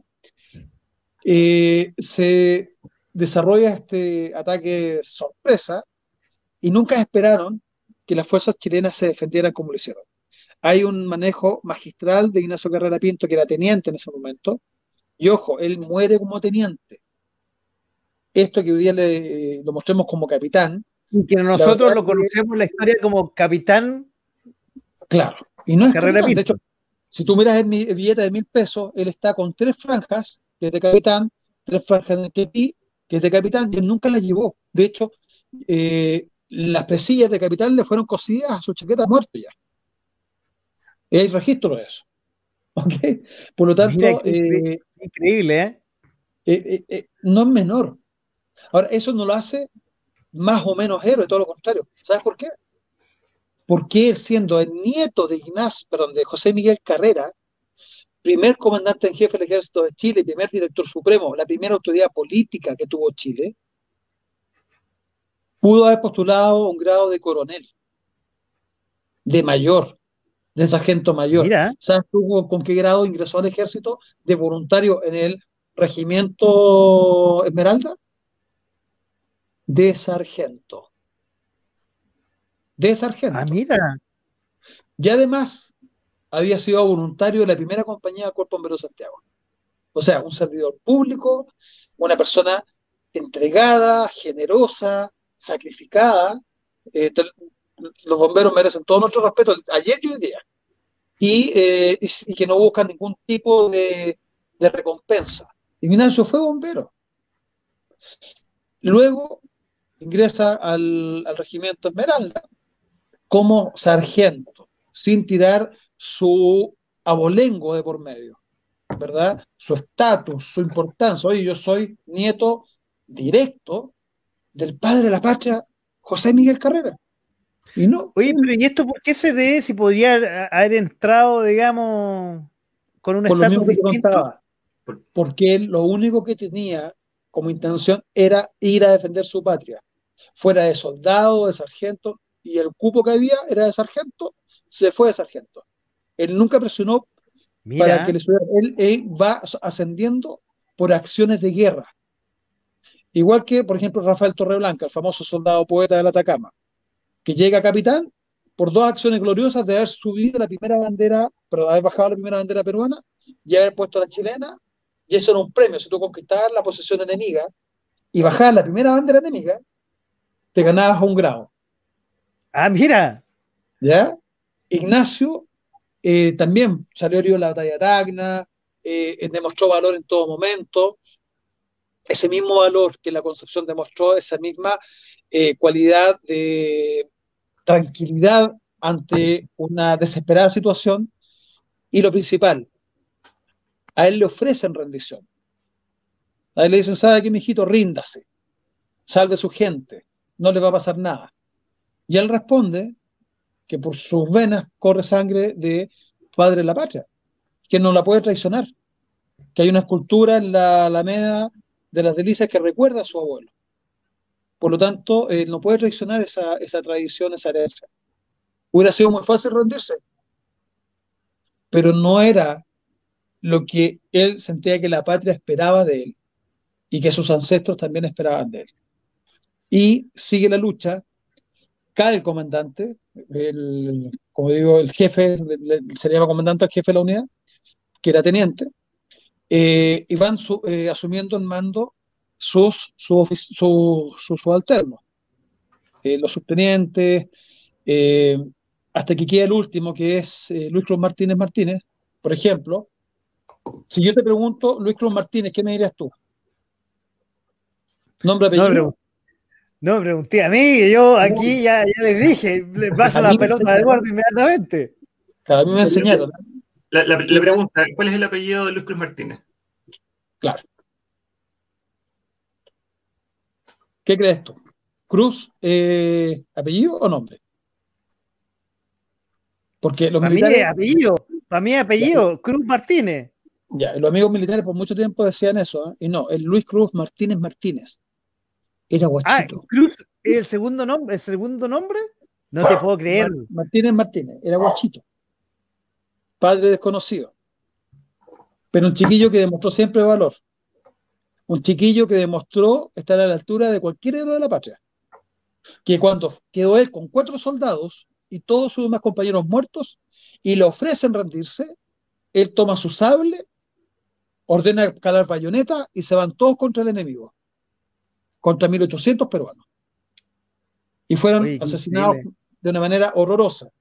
De hecho, le faltaban dos dedos de la mano, donde sostenía su sable, donde se cree que eh, al irse contra la, la lanza peruana intentó eh, tomar una y esta le, le arranca los dedos. Tenía herida en la espalda, ¿para qué te digo? O sea, realmente lo, en buen chileno lo hicieron charque, ¿ya? A todos. Los desnudaron a todos. Chuta. Eso Oye, Marcelo, hemos, hemos hablado de la talla de la Concepción y, y una, y una cosa, de las, voy a entrar con las preguntas que, que- que me- mientras estábamos hablando de la primera parte, me, la, la anoté. Es una cosa que, y, y les quiero cambiar un, un poco, tornar un poco la- la- de, de lo anecdótico de la historia, que a ver, ustedes la cuentan y qué rica, qué entretenida que es, y uno se le olvidó con el famoso, y, y lo hablamos en su oportunidad, el famoso libro Frías Valenzuela, que, que eh, estudiamos, que hoy día las generaciones ni lo conocen. Y, y yo lo encontraba fome en su oportunidad, pero. ¿Perdón? Están estudiando, están estudiando con la historia secreta de Chile. Claro, claro, la, la de. Ya, Sí, claro. del innombrable. de, del, de Baraín. Oye, pero ¿y, y qué entretenía en la historia? Pero justamente ya de que tocaste a, a la historia secreta y Baraín, que la historia puede ser muy entretenida. Lamentablemente en el último tiempo se ha trastocado y se ha, ha- ha parcializado y se ha hecho solamente un punto de vista.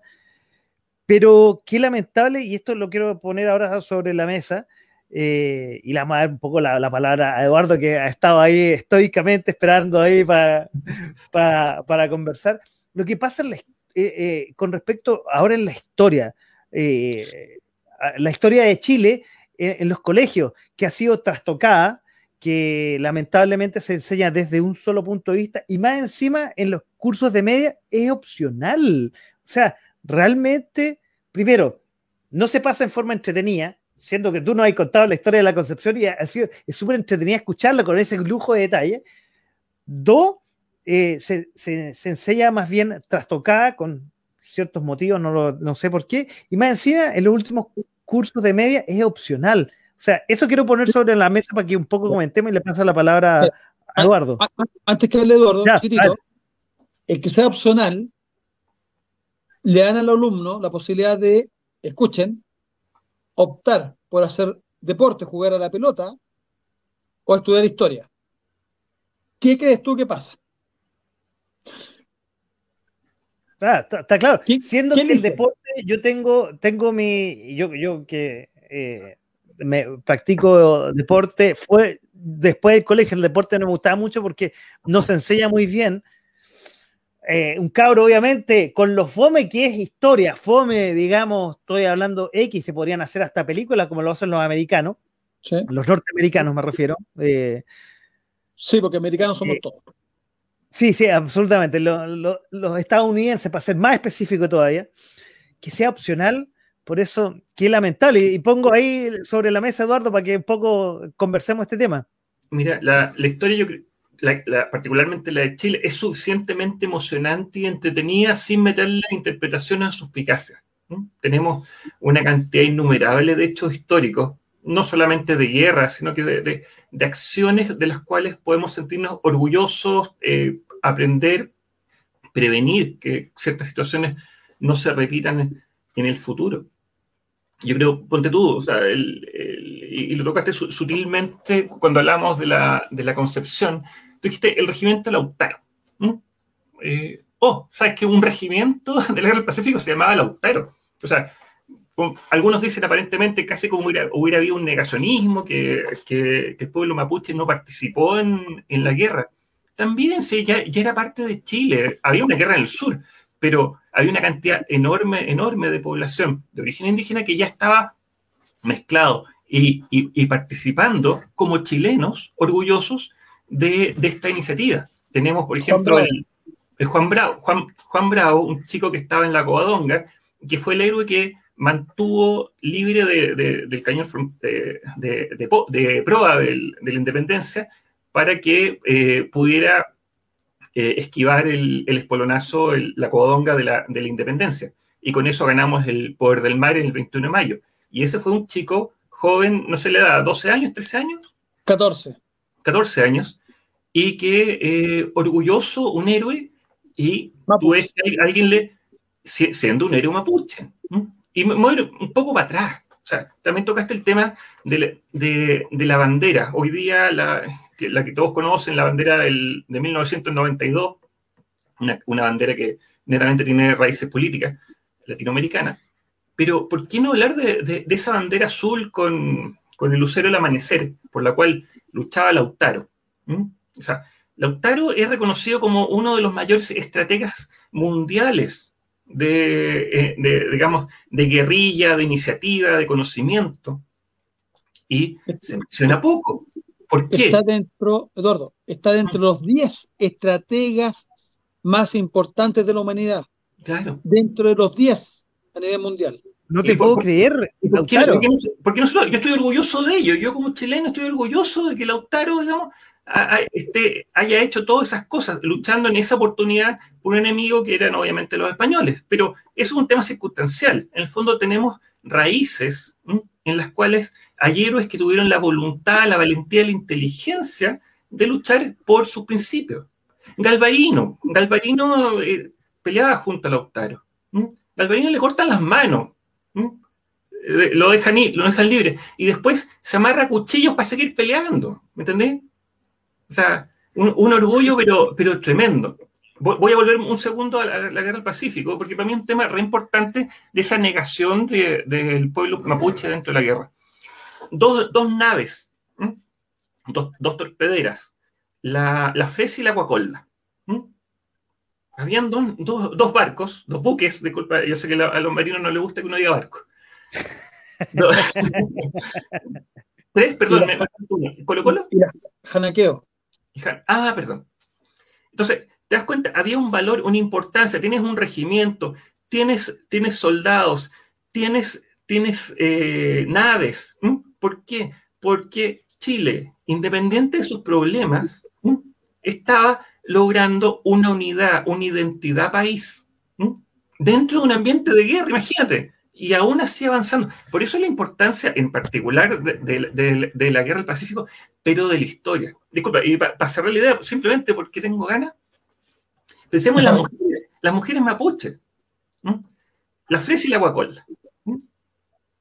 Fresia, la esposa de Caupolicán, porque, porque Caupolicán lo, lo, lo detienen vivo, después lo matan, ella le tira la guagua encima. Le dice, bueno, eh, toma tu hijo, no, no, moriste, no, moriste peleando. O sea, eh, o, la, mujer de, eh, de Lautaro, la Guacolda, que, que, muere junto con él cuando, cuando, es, cuando, lo, cuando lo apresan y, lo matan. entonces, hay historias muy, muy interesantes, muy entretenidas, gente esté orgullosa. ¿Para qué? Para tener un arraigo, para tener un orgullo de esa historia chilena y que eh, de lo que te he contado no hay ninguna interpretación, lo único que te he dicho son hechos, pero puede que son entretenidos. Claro que son entretenidos. ese tema, por ejemplo, disculpa, lo que tomó el, eh, para, llegar a lo que dijo Eduardo, cuando viene la Covadonga, la gente de la Covadonga, se les pasea por todo Chile. A Juan Bravo, Juan Villacura Bravo, ¿ya? porque hay, hay, una, hay una gran discusión sobre el, apellido real de Juan Bravo. Eh, si tú ves la foto de Juan Bravo, es mapuche 100%, completamente mapuche. Hay tres versiones de fotografía y una litografía, dos, perdón, dos, dos litografías. Y tú ves la fotografía y es 100% mapuche.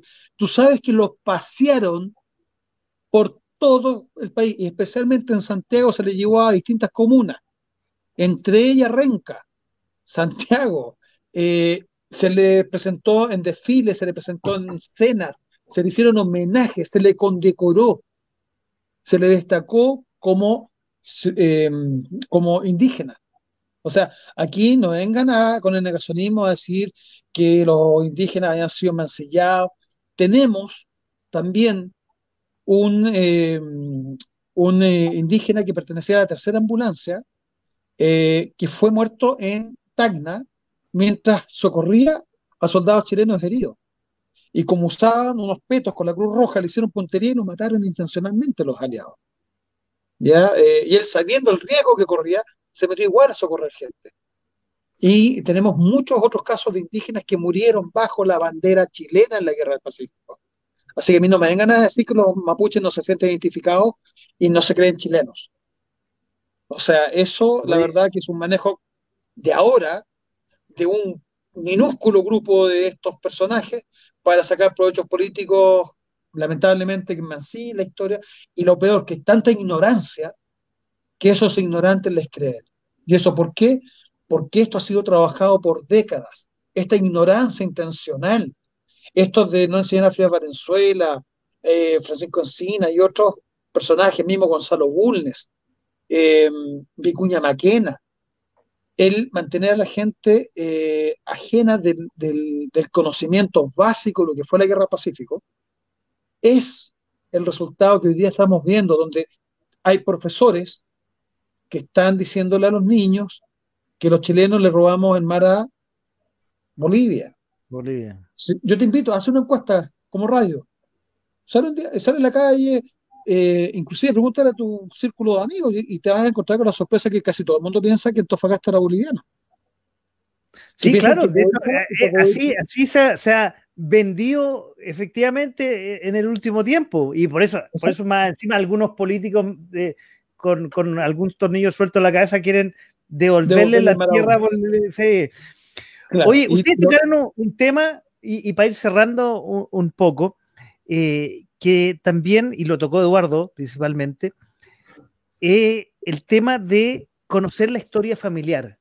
Yo creo que, y un poco, voy a tocar las dos cosas, lo que tú estabas tocando, Marcelo, hace poco, de cómo los niños hoy día, los jóvenes, no saben de historia porque, uno, no conocen su historia personal familiar, dos, en las casas no se conversa de historia, o sea, de hecho en las casas no se conversa y un poco lo que yo siempre apelo de este programa y lo rico que a mí me gusta hacer de este programa, que uno conversa, uno va conversando distintos temas, yo he, aprendido con mis invitados distintos temas, con este ciclo de historia voy a aprender y voy a salir, no como ustedes que son obviamente literatos de la historia, pero voy a conocer un poco más de la historia de mi país y espero que la gente que nos está escuchando y viendo lo pueda hacer también con dos, eh, invitados que saben mucho, son unas enciclopedias, unas eh, libros de historia. Tú hablaste de, de, Francisco, de, Francisco, Encina, que uno se le olvida también es realmente ese historiador.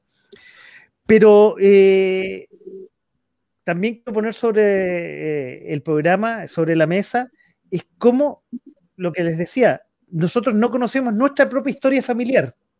Yo a mí me tocó, hice el trabajo el año pasado de, tanto de, mi rama familiar, tanto de mi mamá como de mi papá, eh, investigar eso, de dónde venían, y más allá de mis tatarabuelos, yo creo que muy poca gente lo hace, y tampoco conversar de historia en la mesa. O sea, la gente ya no conversa, es mucho más fácil conversar, no sé, o sea, ni siquiera conversar, sino hemos perdido esa, ese ejercicio. Entonces, eh, eso quiero poner sobre la mesa nosotros tenemos la comunidad que hemos creado de, amigos y descendientes de la Guerra Pacífico, hacemos un, ejercicio que está gustando mucho y cada vez se está difundiendo más, que es recomendar un libro, por ejemplo, Seis años de vacaciones, que es un libro bastante bueno que lo escribe un veterano de la guerra que cuenta su historia de cómo partió a los 14 años a la guerra. ¿ya? Donde además ese mismo libro ayuda a mitificar muchas cosas. Por ejemplo, él era de alta sociedad. ¿Qué es lo, qué, es lo que se ha impuesto el día de hoy? Eh, decir que la oligarquía mandaba a los pobres a pelear por sus intereses, los obligaban a punta de pistola, los curaban y eh, para puro ganar plata. Resulta que Arturo Benavides es de alta sociedad. Después tenemos otro libro que se publicó de la vida de Arturo Lit, que es un niño que es a los 13 años y también es de alta sociedad. Está registrado, está la vida de ellos, está en su biografía ellos te van contando cómo tuvieron que convencer a los papás, a las mamás, eh, para que les permitiera ir a una guerra. Imagínate, tu hijo de 13 años se va a la guerra, de 14. Tenemos registros de niños de 10 años, como por ejemplo la Esmeralda José Amigo, que muere el 21 de mayo. De cosas desconocidas del 21 de mayo, también te, te, la va contando Arturo. La Gabriela Mistral, Lucía Godoy Alcayaga, era hija de veteranos de la Guerra del Pacífico. No sé si tú tenías idea de eso. No tenía la menor idea. La Gabriela Mistral es hija de un veterano de la guerra del 79 y es una de las primeras suscriptoras del libro de Arturo de Nadie y lo comenta diciendo que es un libro obligatorio para todos los jóvenes de Chile.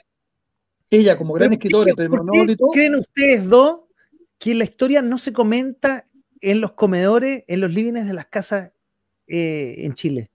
Bueno, tiene que ver, como yo te decía, por el desconocimiento, porque se hizo un trabajo en los colegios, se hizo un trabajo en las universidades, se fue deconstruyendo y se fue quitando la importancia de la historia. Eh, y esto te afecta a todo, ¿ah? te afecta si tú pones a un cabro hoy día a escribir algo, tiene pésimas letras, falta de ortografía, es horroroso, es horroroso, digamos. Eh, ese mismo chiquillo puede ser el profesional del mañana, va a ser el, abogado, el médico, el ingeniero, y, el tipo no sabe escribir. Va, a escribir con emoticones y con sin acento. claro, y a todo nivel, ¿ah? no, no, no, estoy hablando de clase media, media baja, a todo nivel, yo me he llegado a cada sorpresa. Y, eh, o bien, se les prepara para conocer la historia contingente y alguna historia marcada políticamente por quienes les interesa, que el Ministerio de Educación de alguna manera tenga un lineamiento. Y ese, eh, ese lineamiento, lamentablemente, es pecado de todos los gobiernos, en no fijarse en tener políticas de Estado. Por ejemplo, Bolivia tiene políticas política de Estado para hablar mal de, eh, hablar mal, mal de Chile. Perdón. Constantemente Bolivia habla mal de Chile. Inventa cosas, habla que le quitamos, pero lo tienen como política de Estado. Nosotros no tenemos política de Estado. los gobiernos hacen cargo del Estado y piensan que son los administradores del Estado y que son dueños del Estado. El gobierno tiene que ejecutar la administración del Estado, pero el Estado es superior a los gobiernos. Eso no se entiende. Absolutamente, absolutamente. Lamentablemente los estados, los, gobiernos duran cuatro años y, tienen esa miopía de gobernar por cuatro años y no tienen una estrategia. Y hacen lo que quieren. Exactamente. Bueno, eh, cuando tú lees a, este, a este, por ejemplo, a seis años de vacaciones, lo están haciendo nuestros amigos en familia. Estamos creando o retomando una vieja tradición que era leer en familia. Eso lo está logrando nuestra comunidad. Hoy día me fue a visitar una familia, la primera visita oficial al museo después de la pandemia, eh, donde era una tía con sus sobrinas y eh, muy motivados todos. Y la verdad que eh, yo me sorprendí, la tía se estaba leyendo seis años de vacaciones. Por, por cosa de ella. Luego eh, opinaba, estaba bien, bien atenta, las niñas tenían que aprender harto, le, dejaba un par de tareas para la casa y les recomendamos justamente leer en familia, lo encontraron espectacular la idea. Tenemos amigos que se dan el tiempo, una hora, de leer en familia y eso los va encontrando les, permite de alguna manera salir de la tecnología, del tablet, del computador, del, teléfono, de, puro ah, eh, estar en las redes sociales y humanizarte nuevamente. Que, que, que, que, realmente impresionante. Esto yo lo vi como, un chiste años atrás cuando están en una mesa eh, eh, y todos con el teléfono, hola, ¿cómo estás? Bien, oye, pásame el pan, uno piensa que es chiste. Oye, no, no es tan chiste. No, no. A ver, lo que yo digo y, que yo repito siempre en estos programas, ¿qué nos falta conversar? Escucharnos unos a otros. A ver, también le voy a robar una palabra que dijo Eduardo y se lo voy a pasar para que un poco vayamos cerrando y, escuchar también la recomendación de Eduardo esta noche para, como les digo, para ir cerrando el programa. A ver, el conversar hasta en la guerra conversar y tener empatía con el enemigo. Hoy día ni siquiera nosotros nos escuchamos. No hay tolerancia. Cómo está, vamos a, y ojalá que se puedan escuchar en esto que se armó el, eh, el 4 de julio eh, pasado, que la convención constituyente, que a todo esto era el día del Congreso Nacional y nadie lo celebró a todo esto. 4 de julio. Eh, que 4 de julio más, más bien uno recuerda la independencia de los Estados Unidos. Claro, pero una fecha nuestra también no, yo no tenía idea. Todo investigando y preparando este programa lo, supe. Pero eh, ojalá se pudiese empezar nuevamente a conversar. Y qué rico conversar de historia. ¿Sabes que me entretenido harto con las anécdotas que nos han contado? Entonces, Eduardo, te paso la palabra para que eh, nos ¿qué nos recomienda? No solamente pasar la historia, ¿qué nos puedes recomendar? Y un poco para ir cerrando el programa de esta noche.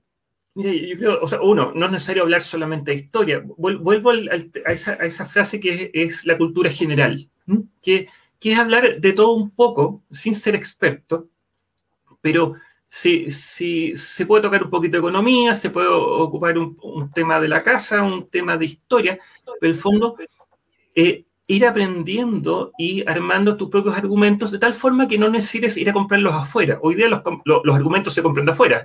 Tú no das argumento, tú copias de, de, de, las redes sociales y, y repites, especialmente los niños, repiten. Por lo tanto, no tienes una opinión propia, una opinión que tú vayas a defender.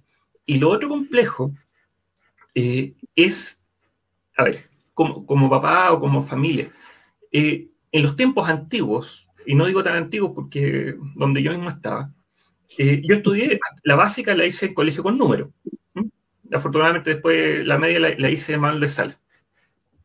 Pero, pero un tema importante es que yo creo que aunque no me hubieran enseñado nada de historia en la casa, yo recibí muy buena educación en los colegios. O sea, realmente los profesores sabían de historia, la enseñaban bien, y por tanto yo, eso me, me genera cierto nivel de conocimiento general acerca de la historia. Como, mencionábamos, aquí se hizo una deconstrucción de las horas, del foco, de los contenidos para estudiar historia. Entonces tú te encuentras que incluso chicos como los míos, que fueron a un buen colegio, que tú dirías, bueno, les habrán enseñado bien. No, les enseñaron muy poco. No voy a decir mal, pero, pero enseñaron muy poco respecto a la historia de Chile. Y por tanto, les es más difícil, o relativamente más difícil, construir una opinión respecto a, por ejemplo, los hechos actuales. ¿Por qué? Porque no, no tienen esa base y tienen que nuevamente ir a comprarla a las redes sociales cuando, cuando toca un tema de opinión. Pero es fundamental. Es un tema de sembrar.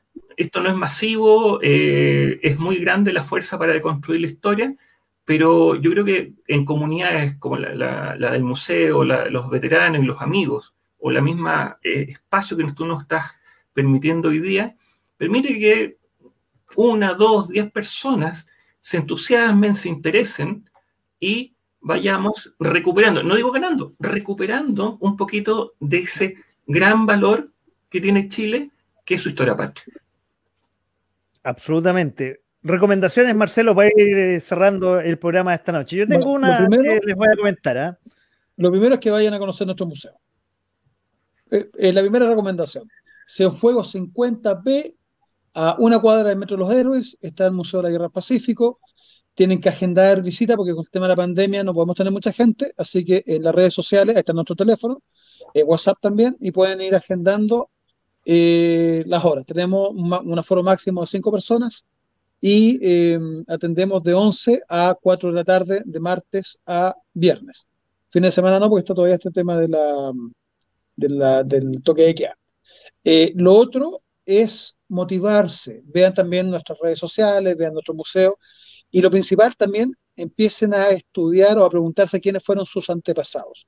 Es reentretenido, es súper motivado, no solamente porque han estado en la Guerra del Pacífico. Personalmente, yo no tengo parientes en la Guerra del Pacífico. Oh, sorpresa. Porque todo el mundo piensa que yo tengo una tonelada de, descendientes, descendientes de la Guerra del Pacífico. No tengo ninguno. Mi familia partió llegando a Chile en 1901. Mis cuatro abuelos son españoles, los cuatro. Por lo, cuanto, por lo, por lo mismo, yo estaba muy molesto cuando querían sacar eh, el 12 de octubre para imponer el tema del día de, em, de las comunidades indígenas, de los pueblos De la comunidad indígena, que ya lo comentaremos más adelante cuando nos toque octubre. Y me da mucha lata, porque yo tengo algo que decir, yo tengo parientes españoles, eh, todos los españoles, y son procesos históricos, eh, a, los gringos le llegaron franceses, le llegaron británicos, eh, masacraron a muchísimos más pueblos indígenas, lo hicieron desaparecer por completo, por el tema de los portugueses fueron peores todavía, peores. Por lo tanto, hay que ir entendiendo los procesos históricos como fueron. hay, hay situaciones muy especiales que las vamos a comentar más adelante que tiene que ver con la entrega de terrenos, terrenos que los mismos tipos después vendieron y ahora están reclamando. Todo eso está registrado. No hay nada nuevo bajo el sol. así como una, una andaba, andaba diciendo por los derechos humanos y después apareció al lado de, don Augusto recibiendo eh, unas propiedades, las mismas que hoy día andaba reclamando que las había perdido. Eh, tenemos que mirar hacia atrás. Hagamos el ejercicio. Hay varias páginas como Family Search, por ejemplo, que te permite ir viendo registros. Esta genealogía Chile. Eh, pregúntele al abuelo, porque lamentablemente, a medida que vamos creciendo, nuestros eh, más ancianos van, van desapareciendo. Y ellos tienen mucho que aportar. Eh, fíjate que hay un fenómeno. Gente de edad media, adultos, no puedo ser adultos mayores, pero, ah, ¿cómo decirte? De gente de mediana edad, se va interesando en la historia. No, no nos acusís con la edad, Marcelo, por favor.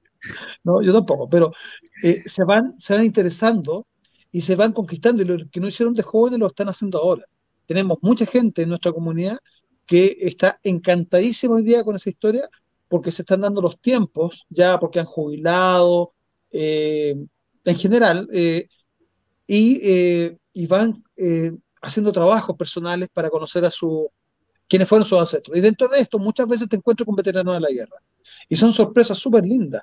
Además de conocer lo que vivieron, padecieron, lo que tuvieron que enfrentar ante una guerra que Chile no buscó, que eso es lo principal. Chile no buscó la guerra, la trató de evitar en todo momento y lo obligaron a ir a la guerra. Yo estoy seguro que en un próximo programa vamos a tratar justamente las causas de la guerra y vamos a ir más, más, más en, concreto para que la gente entienda cuando nosotros hablamos de que Chile no buscó la guerra y la trató de evitar siempre. Acá nos ponen eh, en lo contingente como que Chile fue a quitarle mar a Bolivia, éramos los malos de la película, y después fuimos a quemar eh, Lima, que otra de las grandes mentiras. Por lo tanto, démonos el tiempo de investigar, de explorar. Oye, es súper entretenido, la gente de repente, claro, tenemos nosotros la concepción de chico, que la, historia era fome porque el profesor lo único que te hacía era escribir. ¿De acuerdo? Y lamentablemente, lamentablemente así uno queda con ese recuerdo y la historia de Chile es, muy, entretenida, muy, muy, muy, entretenida. Mucha y la gracia que aquí en De a poco sin mascarilla vamos a tener todos los meses a Marcelo y a Eduardo, justo al revés, a Marcelo y a Eduardo, eh, todos los meses contándonos algo rico, una anécdota entretenida de la historia de Chile y hacerla entretenida como debía haber sido en el colegio y como deberíamos aprenderla, como deberíamos conversarla en la casa. Y yo tenía una recomendación, pero me la ganaste, Marcelo, y lo voy a volver a repetir. Vayan a visitar el Museo de Guerra eh, del Pacífico, Domingo Toro Herrera. Ahí está. Y si no la pueden visitar todavía, ahí está la dirección web que es Guerra del Pacífico 1879.cl. Está y un detalle, el museo en Cienfuegos 50. Y un detalle. Sí, en la página web, en la página web tenemos un buscador. También hemos innovado en eso. Y ustedes pueden buscar a sus parientes en ese buscador, a sus héroes de la Guerra del Pacífico. Si de repente no saben, pueden meter los apellidos que tienen hoy día, del papá, de la mamá. No te puedo creer. Así es. Lo voy a hacer, lo voy a hacer, terminando el programa lo voy a hacer.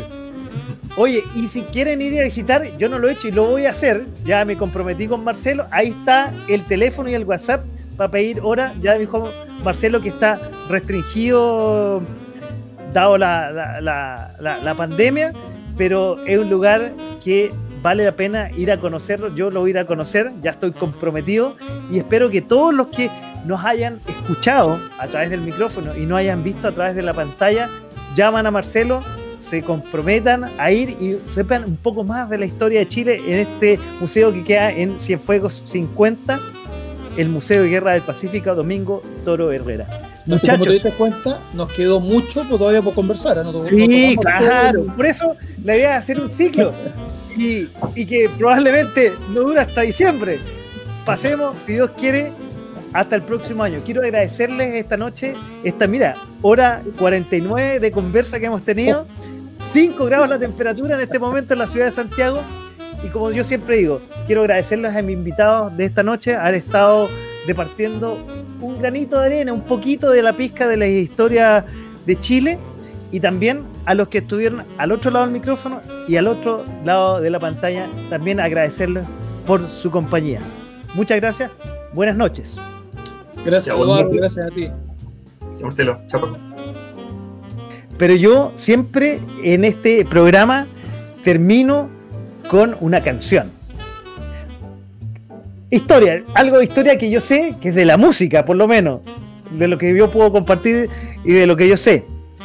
Hace 30 años, el grupo Pearl Jam, ustedes saben, uno de íconos eh, de la música grunge en Estados Unidos, lanza el single Alive, su primer single de su historia. Imagínense, hace 30 años, un grupo que en esa época era más bien desconocida.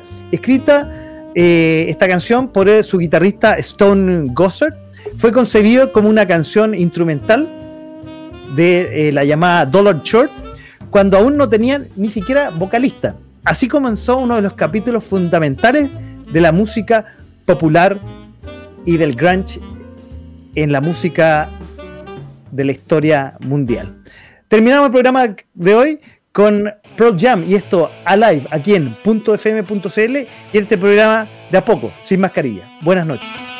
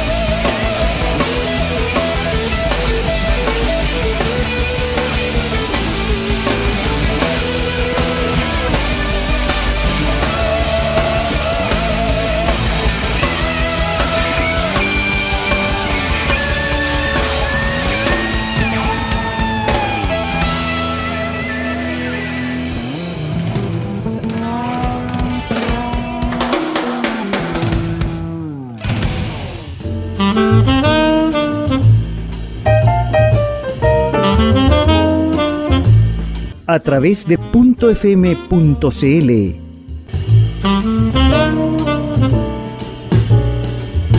Esto fue de, De a poco, sin mascarilla. sin mascarilla.